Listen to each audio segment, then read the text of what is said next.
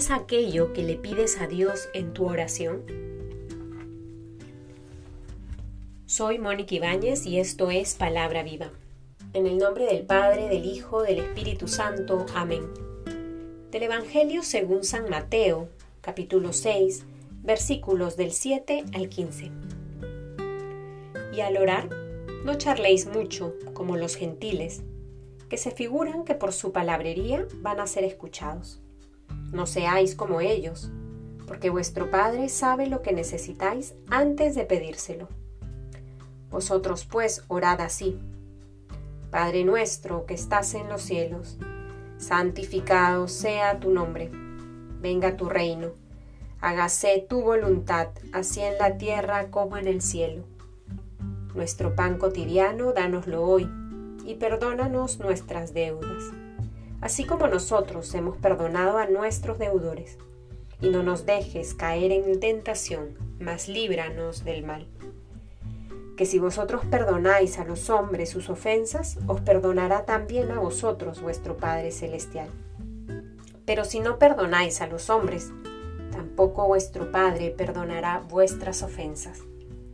Palabra del Señor. El día de hoy, queridos hermanos, el Señor Jesús nos invita a poner nuestra mirada y a meditar en esta hermosa oración que él mismo enseñó a sus discípulos, a sus apóstoles, y hoy nos la enseña nuevamente a nosotros y es la oración del Padre nuestro. Él hace una recomendación a sus oyentes y dice, cuando vayan a orar, no charlen mucho como los gentiles, que se figuran que por su palabrería van a ser escuchados. Nos advierte y nos dice, no es necesario que tu oración esté llena de palabras vacías, sino más bien debe estar llena de confianza en el Padre que ya sabe lo que tú necesitas. Y es con esa introducción que Jesús luego va a recitar el Padre nuestro. Una hermosa oración que creo y pienso estar segura, todos la hemos aprendido desde muy pequeños o la hemos escuchado a nuestras abuelas, a nuestros padres o en el colegio, en la catequesis, en fin una oración que se ha hecho universal para todos los cristianos, incluso no solo para los cristianos. Es una oración que nos invita a reconocer a un Padre común. Dios es nuestro Padre. Por lo tanto, nosotros, sus hijos, somos hermanos. Esta oración tiene distintas peticiones, pero yo me quiero centrar sobre todo en este momento de meditación en esta parte donde Jesús dice,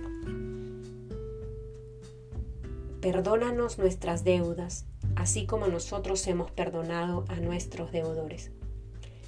Es una invitación clara, no solo a pedirle a Dios que nos perdone, sino que es una invitación que compromete.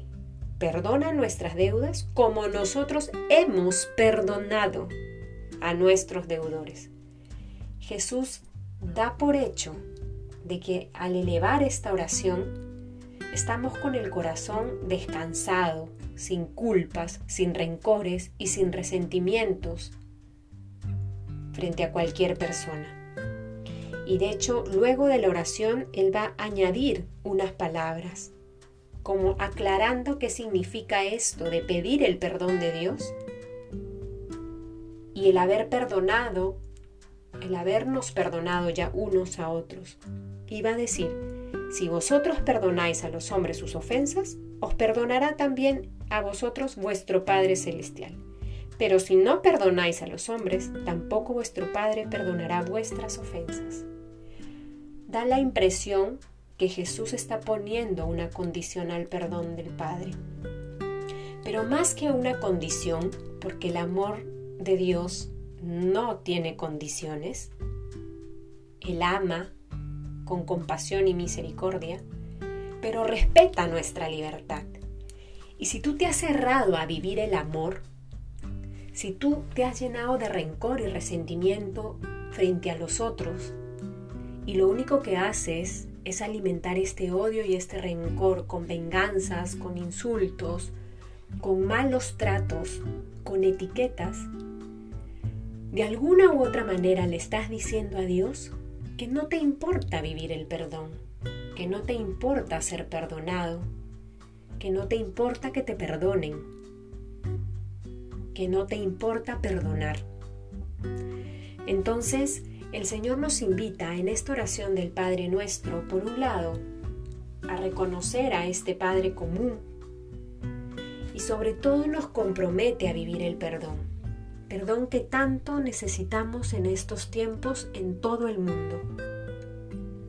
Reconciliación que clama nuestro corazón y reclama toda la humanidad.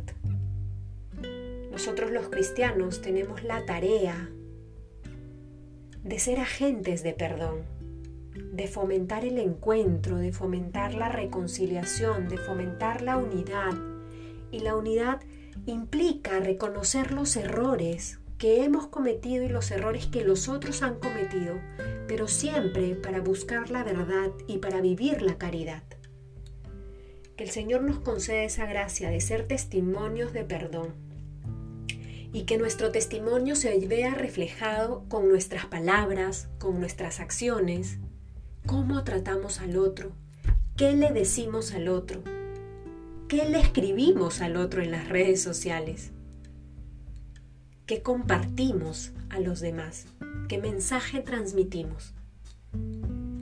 Que todas nuestras acciones manifiesten que Dios nos perdona porque hemos perdonado a los que nos han ofendido. Y si es que nosotros tenemos que acercarnos a pedir perdón porque hemos ofendido, que podamos tener la humildad de reconocer nuestros errores para que así sea. El ideal que el Señor nos presenta es ser como Él, y Él murió en la cruz por todos, por pecadores y justos que nuestra vida pueda testimoniar esta hermosa invitación que nos hace hoy el Evangelio de vivir el perdón. En el nombre del Padre, del Hijo, del Espíritu Santo. Amén.